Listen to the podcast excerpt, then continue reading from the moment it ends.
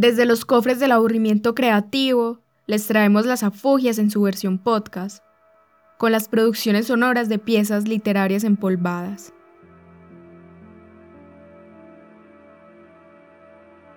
Para la figura 3 llega la poeta estadounidense Emily Dickinson, la solitaria escritora, huésped de sí misma.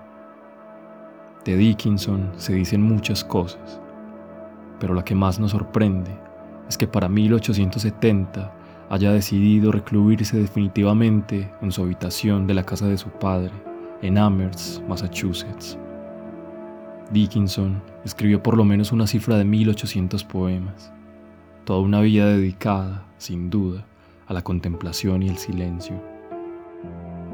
El ciclo de Dickinson está compuesto por tres cortos poemas, dos de ellos sin título y uno más llamado Embriaguez. Esperamos que la solemnidad de este ciclo llegue a sus horas y se extienda prolongadamente, cualquiera que sea el día.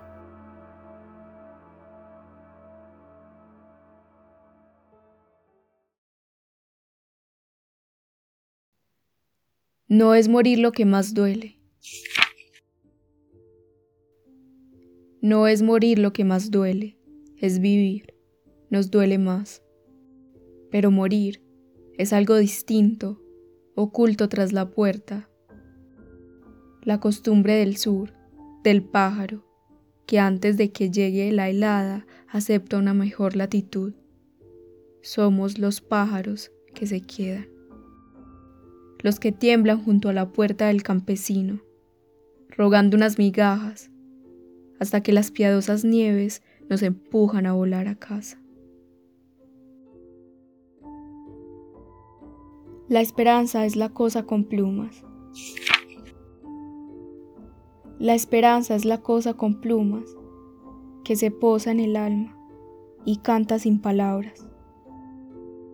Y nunca, nunca se detiene, y en el temporal es más dulce, y muy herida debía de estar la tormenta que abatió al pajarito, que mantuvo a tantos en calor la he oído en la tierra más helada y en el mar más extraño, pero nunca, ni en casos extremos, me pidió una migaja a mí. Embriaguez. En jarros tallados en nácar, apuro un licor ignorado, tal vez ni del rin en las cavas pudiera mi sed encontrarlo con una embriaguez de rocío, borracha de incógnitos hálitos, tabernas de azul diluido, recorren perpetuos veranos.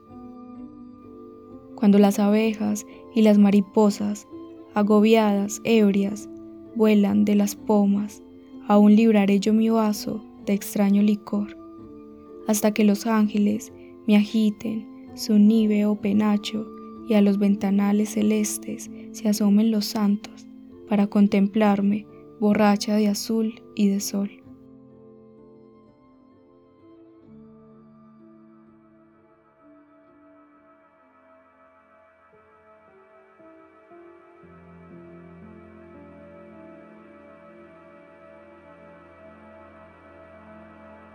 Gracias por haber llegado hasta aquí.